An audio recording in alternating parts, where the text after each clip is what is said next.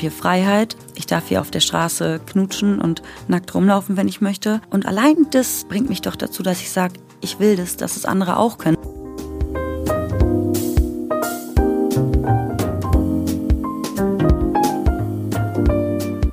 Hallo und herzlich willkommen im Sinneswandel-Podcast. Mein Name ist Marilena Behrens und ich freue mich, euch in der heutigen ersten Episode des neuen Jahres zu begrüßen. تغییر محضا که پوسیدن برای شرمندگی برای بی پولی برای حضرت زندگی معمولی برای کودک زبال گرد و آرزوهاش برای این اقتصاد دستوری برای für das Tanzen auf der Straße, für die Angst, sich zu küssen, für meine Schwester, deine Schwester und unsere Schwestern für diejenigen, die im Gefängnis sind, für die Sehnsucht nach einem normalen Leben, für die Frau, das Leben, die Freiheit.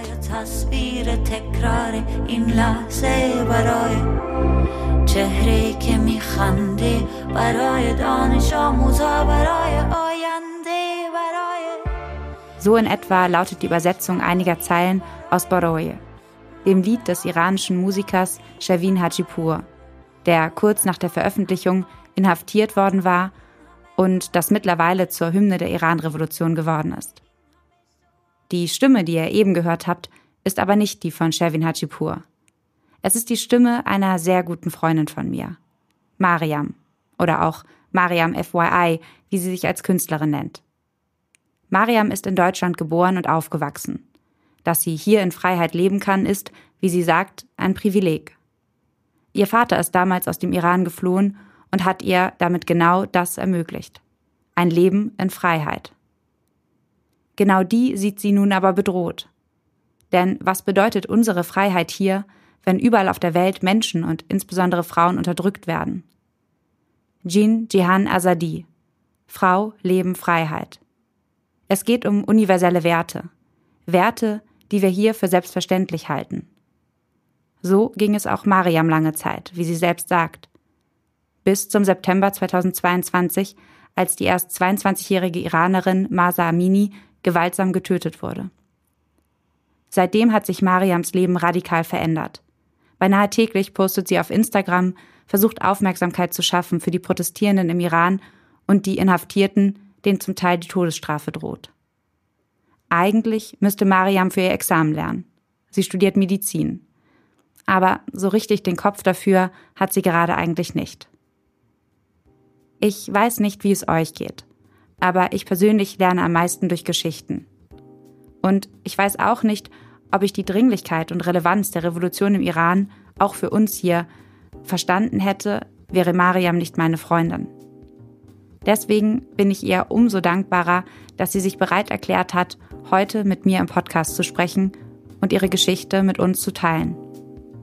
Und wer aufmerksam zuhört, da bin ich mir sicher, wird verstehen, es ist auch unsere Geschichte.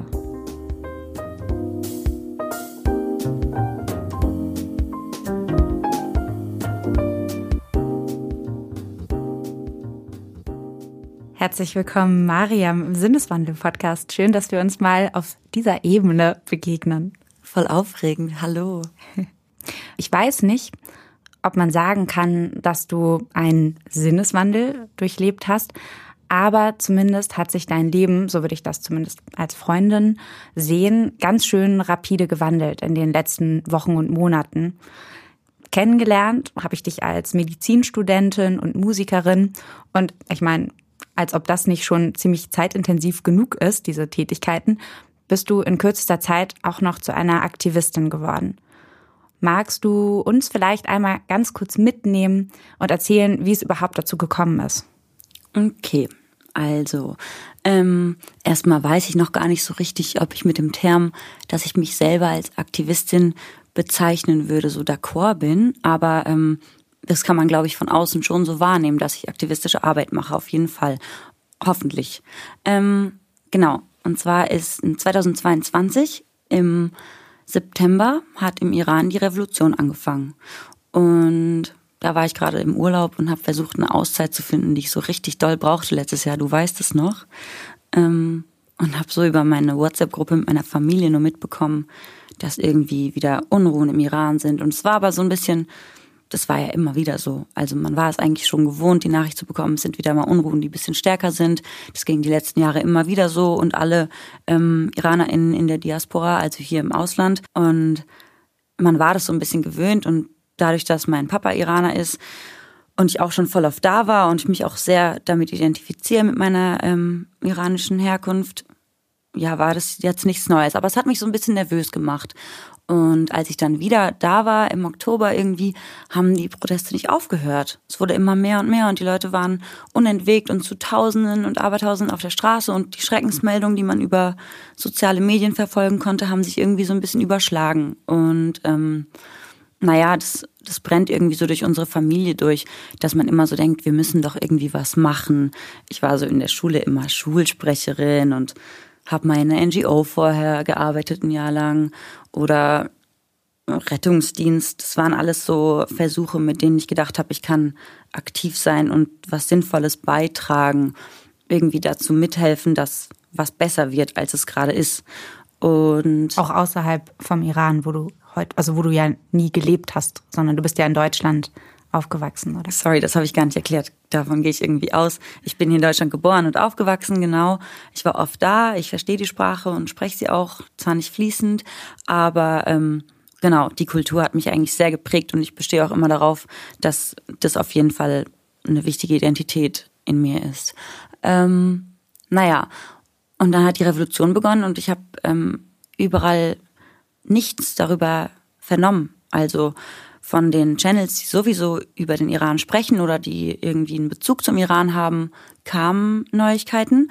Aber für das Ausmaß der Proteste und dazu, dass sich das zu einer Revolution entwickelt hat, ähm, war die Berichterstattung in den öffentlichen Medien, in irgendwelchen großen ähm, Threads einfach zu wenig. Und dann habe ich gedacht, mein Netzwerk ist ja gar nicht so klein. Ich muss die Leute, die ich auf jeden Fall erreichen kann, ähm, mit anstiften, dass die ihre Plattform nutzen und darüber sprechen, weil das Einzige, was man ähm, zu dem Zeitpunkt wusste, was nützlich ist für die Menschen im Iran, ähm, ist Aufmerksamkeit. Und wie kann ich es leichter machen als über soziale Medien?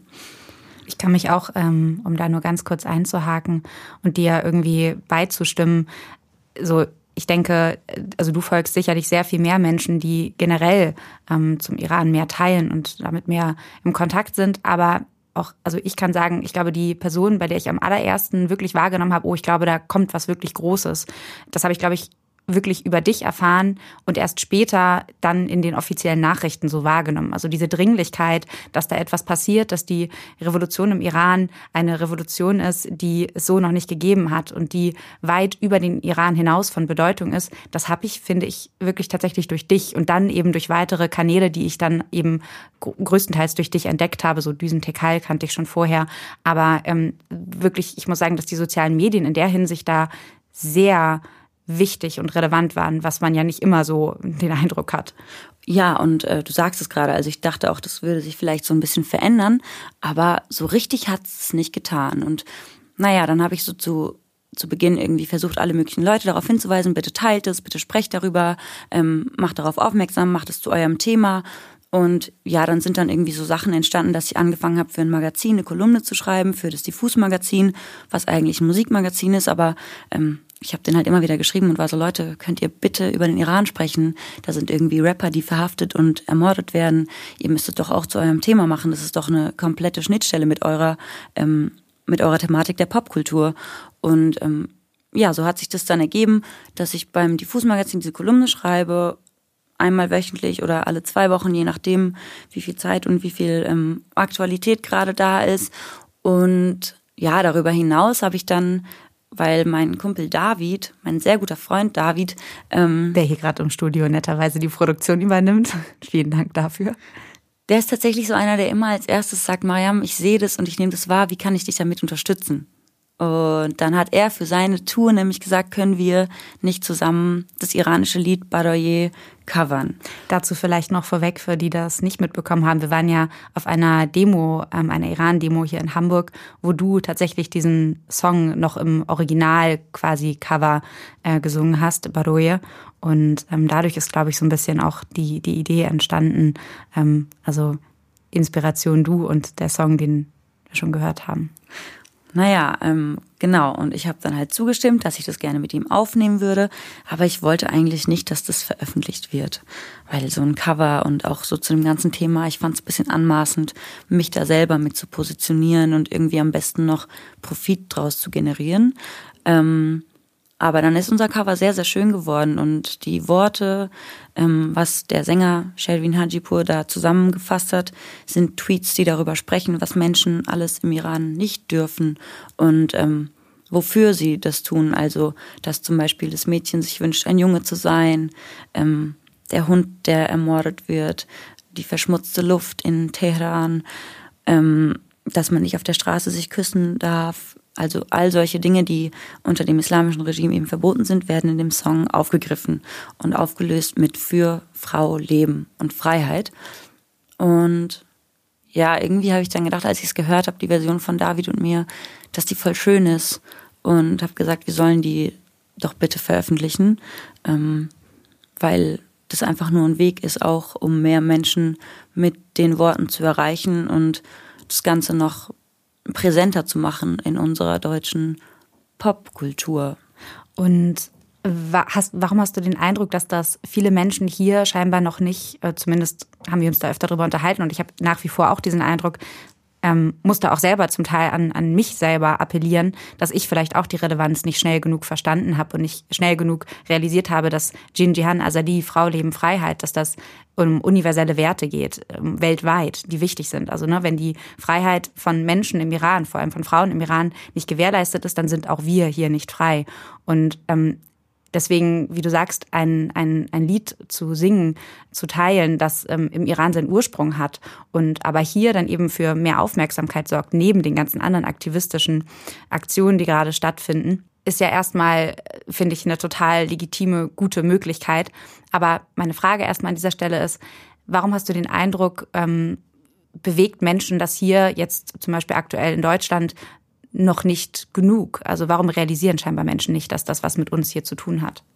Also ich glaube erstmal, dass wahrscheinlich die Menschen, wenn die Menschen, das ist so ein komisch gefasster Term, aber ich glaube, dass wenn die ähm, Berichterstattung präsent wäre über das, was passiert, auch en Detail wirklich, was mit den einzelnen Menschen passiert, wenn man das so wüsste, wenn man sich damit beschäftigen würde, dann wären die Menschen betroffen und würden das wahrscheinlich ernst nehmen, weil man dann wirklich vielleicht verstehen würde, wie grausam es ist. Ich kann es dir gar nicht jetzt hier aufführen, aber die ganzen Berichte über Vergewaltigung und Misshandlungen von ähm, festgenommenen Protestierenden, ähm, die sind unglaublich und die kann man überall lesen und finden. Aber sowas wird nicht reproduziert in unseren gängigen großen Medien, habe ich den Eindruck. Und ich glaube, wenn sowas eine Plattform hätte, wie schlimm das wirklich ist, was vor Ort passiert, dann würde man es vielleicht anders wahrnehmen. Auf der einen Seite. Auf der anderen Seite ähm, ist es ja immer so, dass man sich weniger betroffen fühlt, wenn man nicht selber einen Bezug hat. Also ich will das gar nicht vergleichen, weil ein Vergleich ist total unfair an der Stelle. Und ähm, ich will auch gar nichts schlecht reden und ich will auch keinen Whataboutism betreiben. Man hat letztes Jahr ja gesehen, wie viel Solidarität zu den fliehenden Menschen aus der Ukraine gefunden wurde und das habe ich, das hat mich gerührt und ich habe mich gefreut und das hat mich ganz stolz gemacht, wieder sowas zu sehen, dass unsere Zivilgesellschaft zu sowas fähig ist.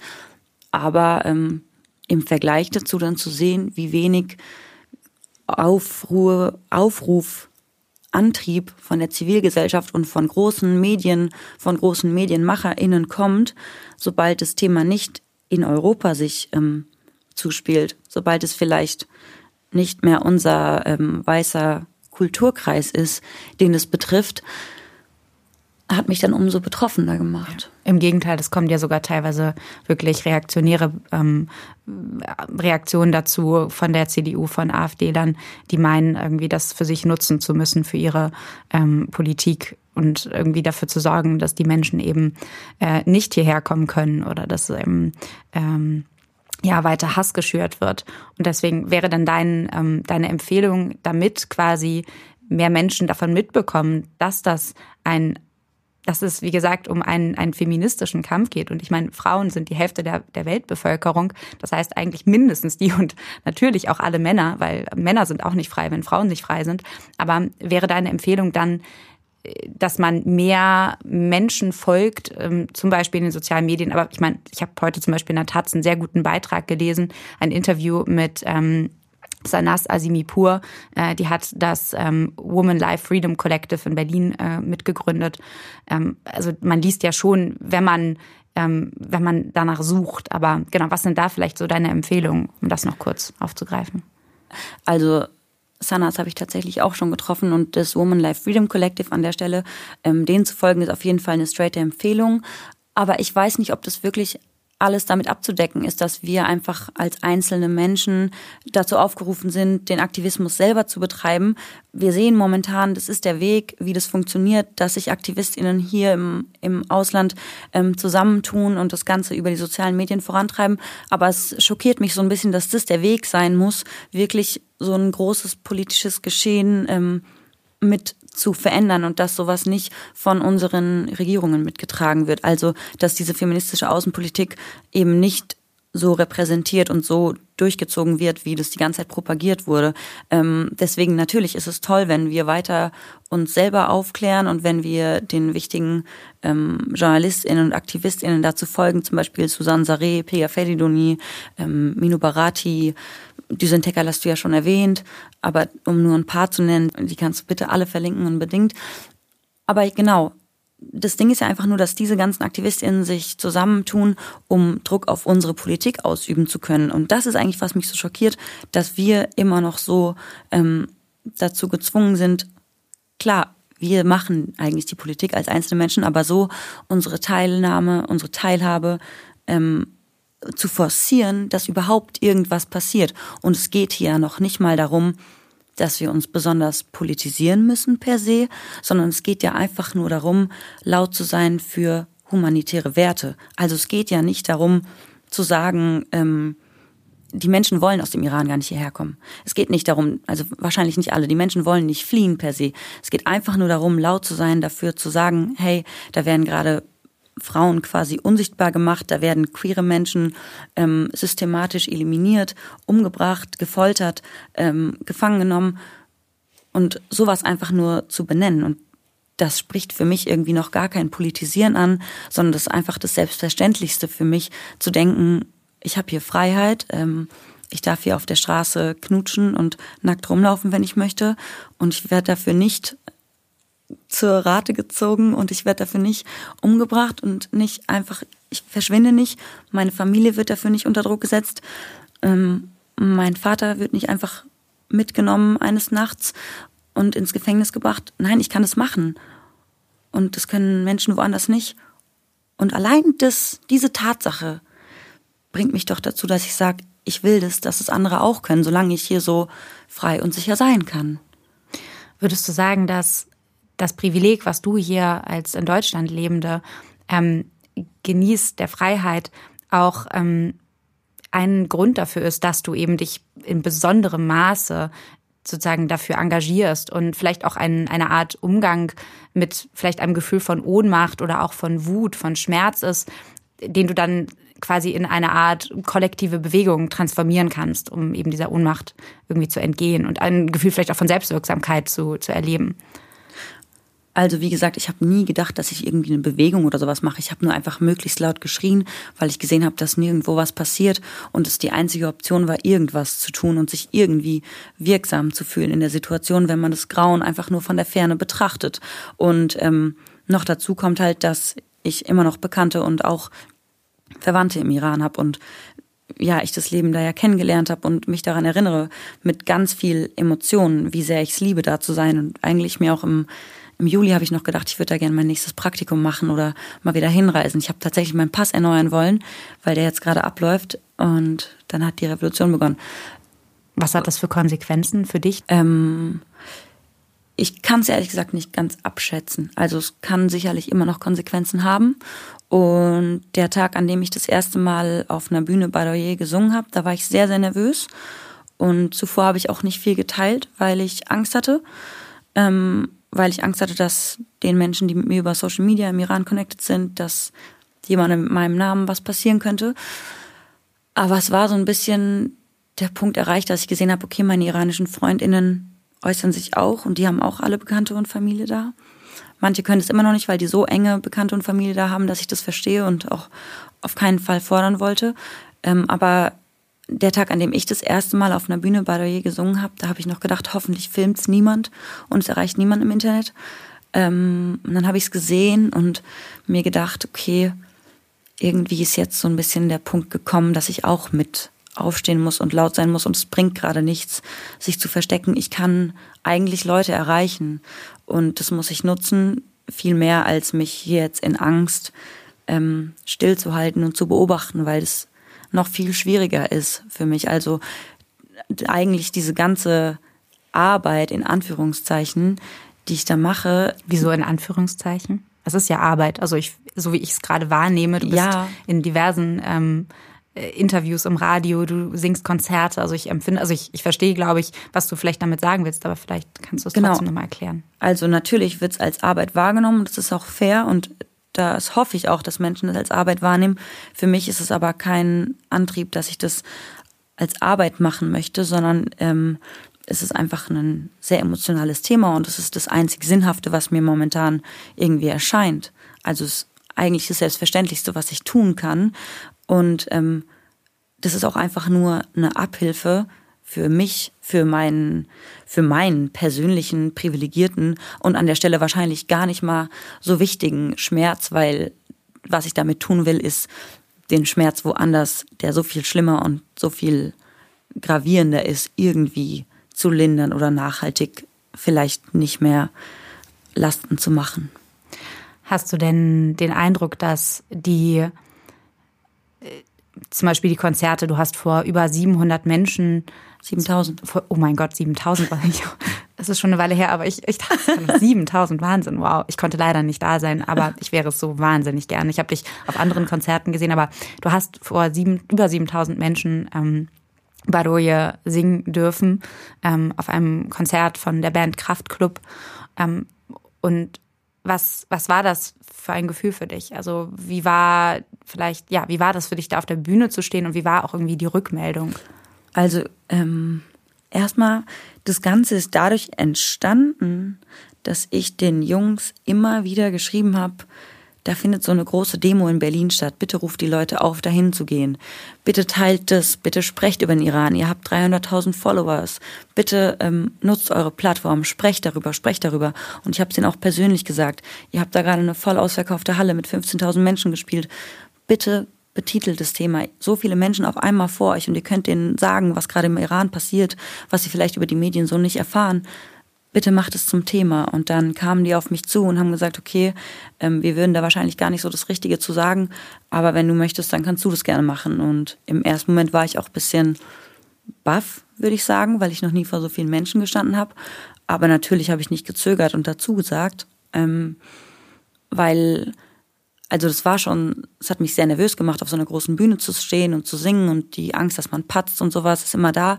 Aber ähm, ich habe noch nie vorher mit so einer klaren Message und sowas, was mir so dringlich auf dem Herzen liegt, auf einer Bühne gestanden. Und deswegen war das das Logischste und irgendwie auch sehr natürlich dazu stehen. Und es war nicht, das musste ich nicht lange üben. Ich hatte mir zwar einen Text vorher zurechtgelegt, dass ich nicht vor Nervosität irgendwie stolper, aber ähm, darüber zu sprechen und einfach zu sagen, hört dahin, guckt dahin macht es, teilt die Dinge, geht auf die Demos, ähm, wir müssen die Revolution unterstützen, war irgendwie wie selbstverständlich. Von daher war es in dem Moment auch ein empowerndes Gefühl für mich und ich war auch ja schon ein bisschen stolz und es hat mich gefreut, so die Möglichkeit zu haben, so direkt so viele Menschen zu adressieren.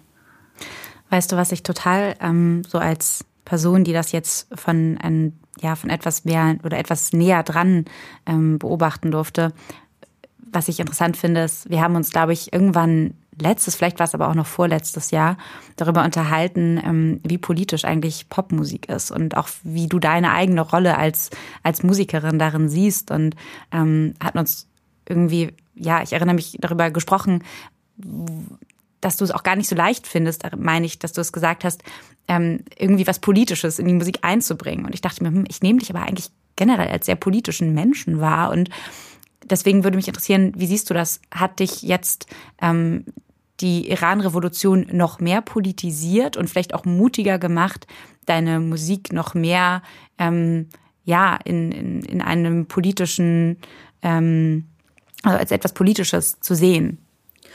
Also ich habe natürlich jetzt auch schon ein paar Mal darüber gesprochen, ob ähm, Musik ein politisches Medium ist. Und auf jeden Fall, Musik, vor allem Rap, ist ja ein sehr politisches Medium, würde ich ähm, einfach so auf jeden Fall mit unterstreichen und unterschreiben.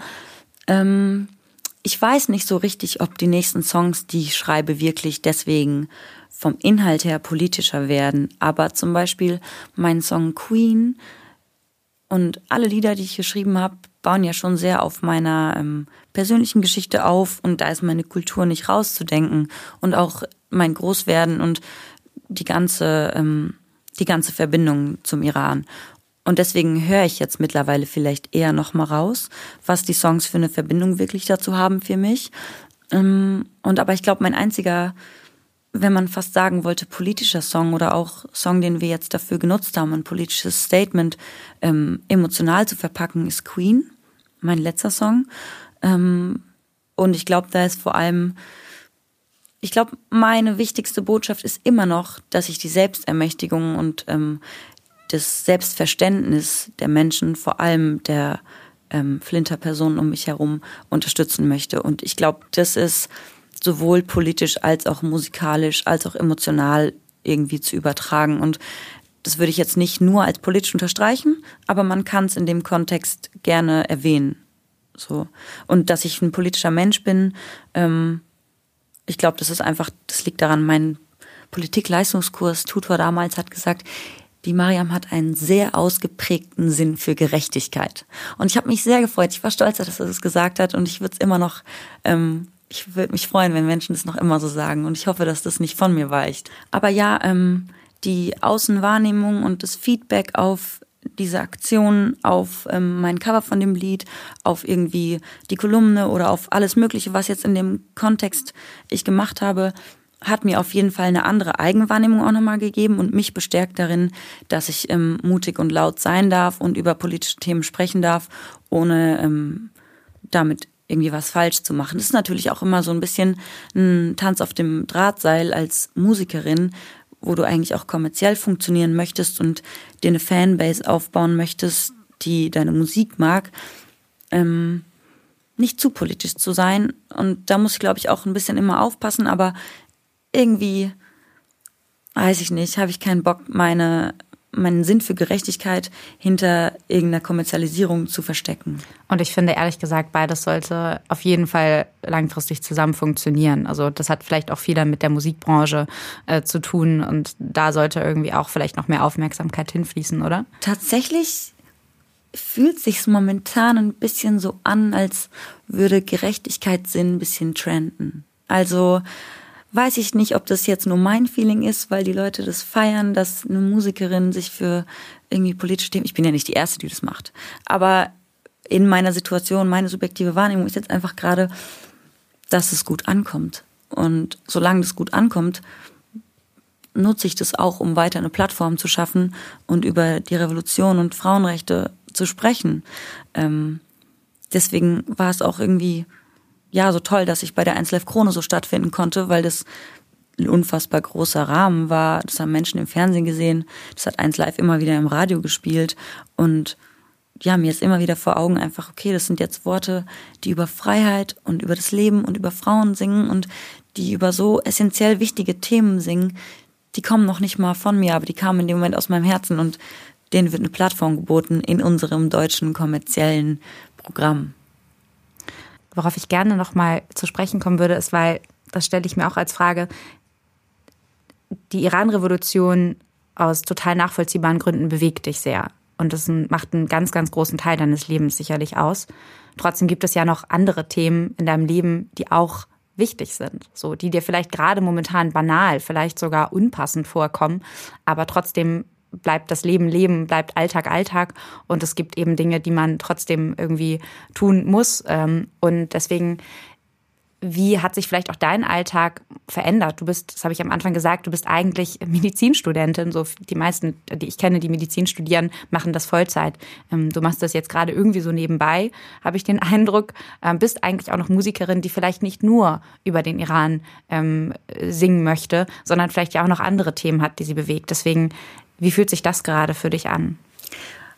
Also jetzt ist ja gerade Winter und es sind keine Festivals und ich habe keine eigene Tour. Deswegen ist es ganz okay, dass, dass ähm, das, was heißt ganz okay, aber zeitlich ist es jetzt in Ordnung, dass das gerade passiert und meine Zeit konsumiert. Ähm, naja, Medizinstudium ist jetzt hoffentlich bald vorbei, deswegen sperre ich mich auch gleich nach meinem Interview, äh, nach unserem Gespräch hier wieder ein und büffel weiter, ähm, weil bald mein Examen ansteht. Und deswegen cancel ich auch wahrscheinlich meinen Wochenendausflug, ähm, weil ich halt lernen muss und ja, irgendwie Prioritäten gerade anders gesetzt habe. Aber warte mal, was war nochmal die eigentliche Frage? Ich habe den Faden verloren. Ach, eigentlich, eigentlich beantwortest du die Frage damit. Also äh, was, was ich, was mich eben interessiert, ist, wie, wie, ja genau, wie haben sich vielleicht deine Prioritäten verschoben? Wie geht's dir sozusagen auch vielleicht mit der Ambivalenz, dass du weißt, es gibt Dinge im Alltag, die du machen musst. So, man kommt um seine Steuererklärung nicht hin, man muss essen, man muss schlafen, man hat irgendwie, man will seine Freunde sehen und all solche Dinge. Vielleicht will man sogar feiern gehen.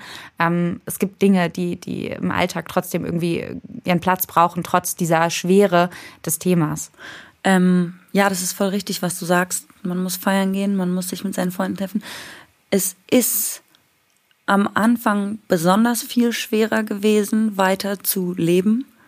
Ähm, es ist immer noch irgendwie schwierig, aber man findet einen Umgang damit.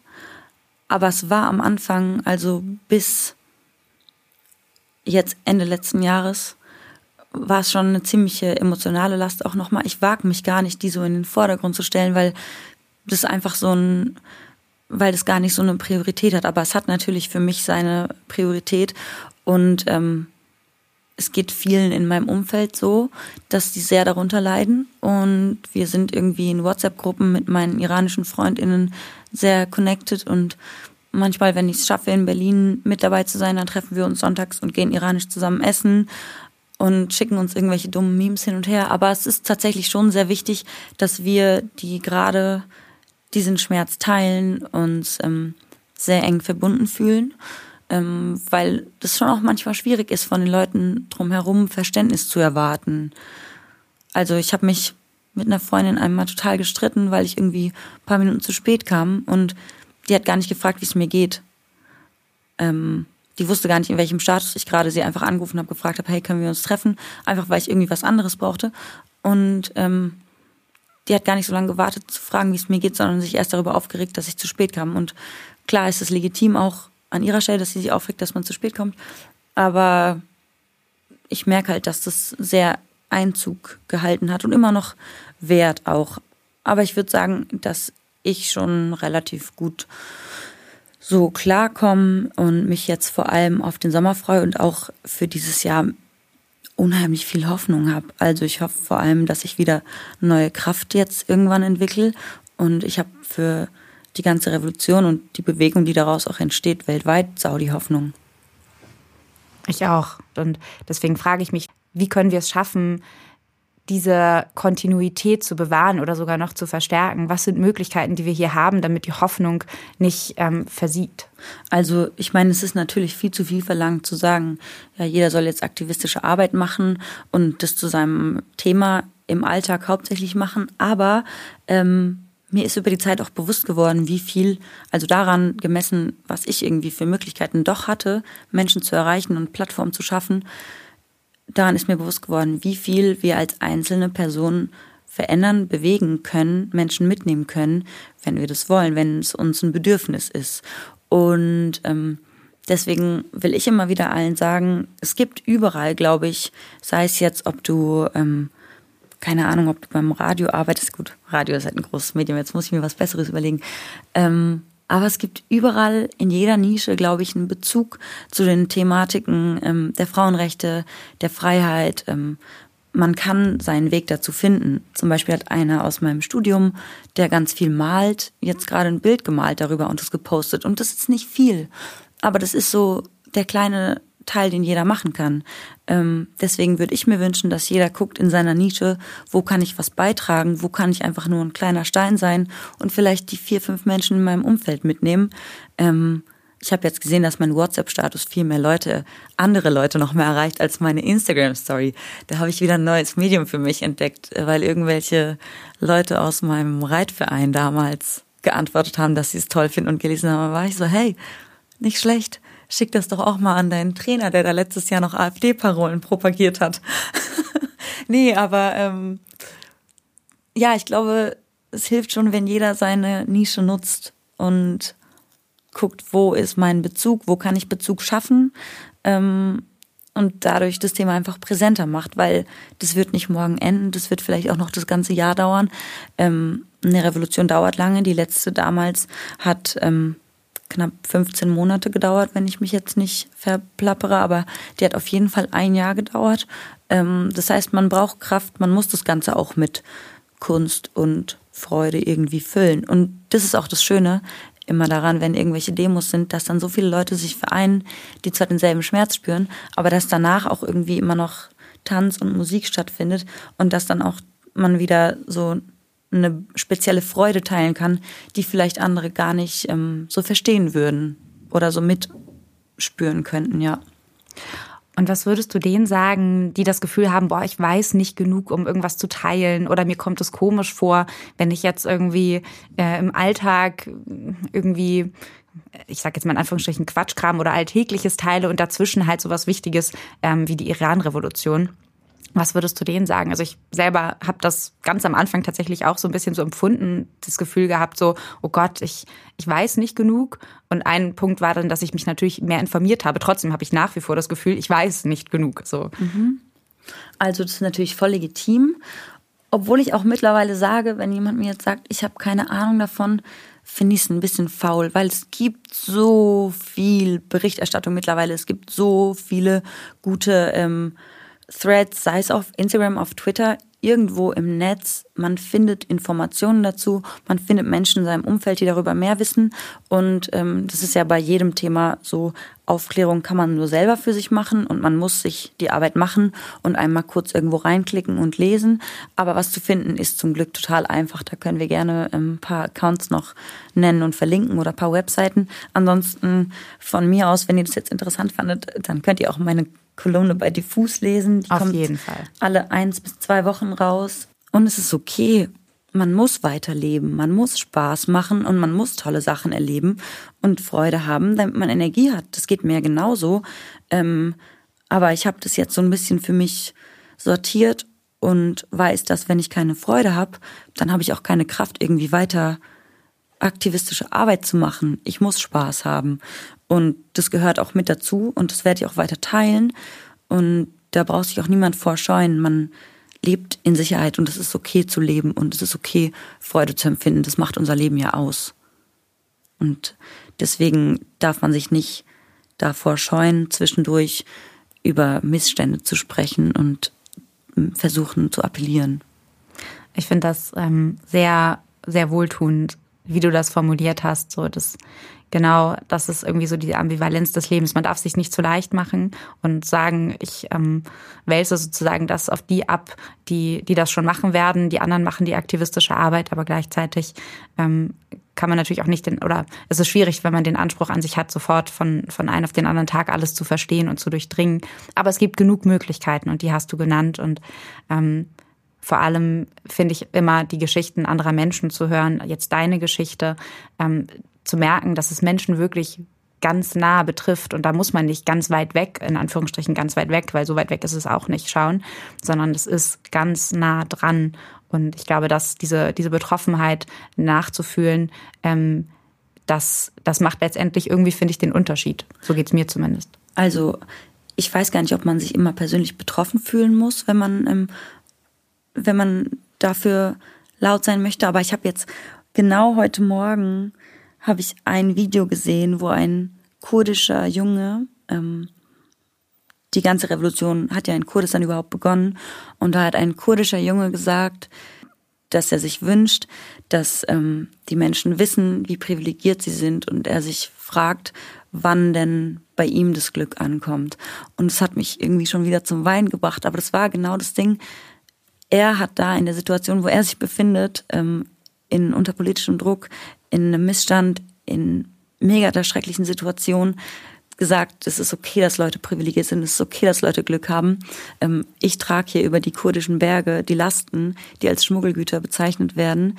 Und da sind Klamotten von anderen Menschen drin. Und ich hoffe, dass diese Menschen ihr Privileg zu schätzen wissen und es auch dafür nutzen, laut zu sein. Und ja, ich glaube, das macht immer wieder aus. Man muss sein Privileg kennen und man soll trotzdem leben. Danke vor allem, dass du genau das tust, auf jeden Fall in meinen Augen. Und ich glaube auch in den Augen vieler anderer und vor allem auch so hartnäckig bist und auch mich darauf hinweist, wo ich, also liebevoll darauf hinweist, ähm, wo ich quasi Lücken habe, zumindest das ist meine Wahrnehmung. Und ich bin dir wahnsinnig dankbar dafür und vor allem dafür, dass du dir auch heute die Zeit genommen hast, dass du den Mut hast. Und ich ja, werde weiterhin versuchen, so gut ich kann, hoffentlich dich zu unterstützen. Nichts ähm, Einfacheres als mit dir hier beim Kaffee über ähm, ein Herzensthema zu sprechen. Dankeschön.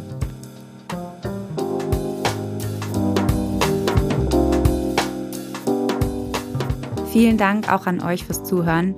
Wenn euch das Gespräch mit Mariam gefallen hat, dann teilt es gerne mit euren Freunden. In den Shownotes habe ich außerdem vieles von dem, was Mariam genannt hat, ihre Kolumne, Personen, denen es sich lohnt zu folgen und vieles mehr verlinkt. Und ihr wisst, dieser Podcast wäre nicht möglich, wenn es nicht ein paar Menschen gäbe, die meine Arbeit unterstützen. Vielen, vielen Dank an alle, die das bereits tun. Und damit ich Sinneswandel eben auch weiter produzieren kann, freue ich mich über euren Support. Das geht ganz einfach über die Plattform Steady oder indem ihr mir via paypal.me slash Sinneswandel-Podcast einen Betrag eurer Wahl schickt. Das geht auch schon ab einem Euro und steht natürlich wie immer alles in den Show Notes. Das war's von mir. Danke fürs Zuhören und bis zum nächsten Mal im Sinneswandel-Podcast.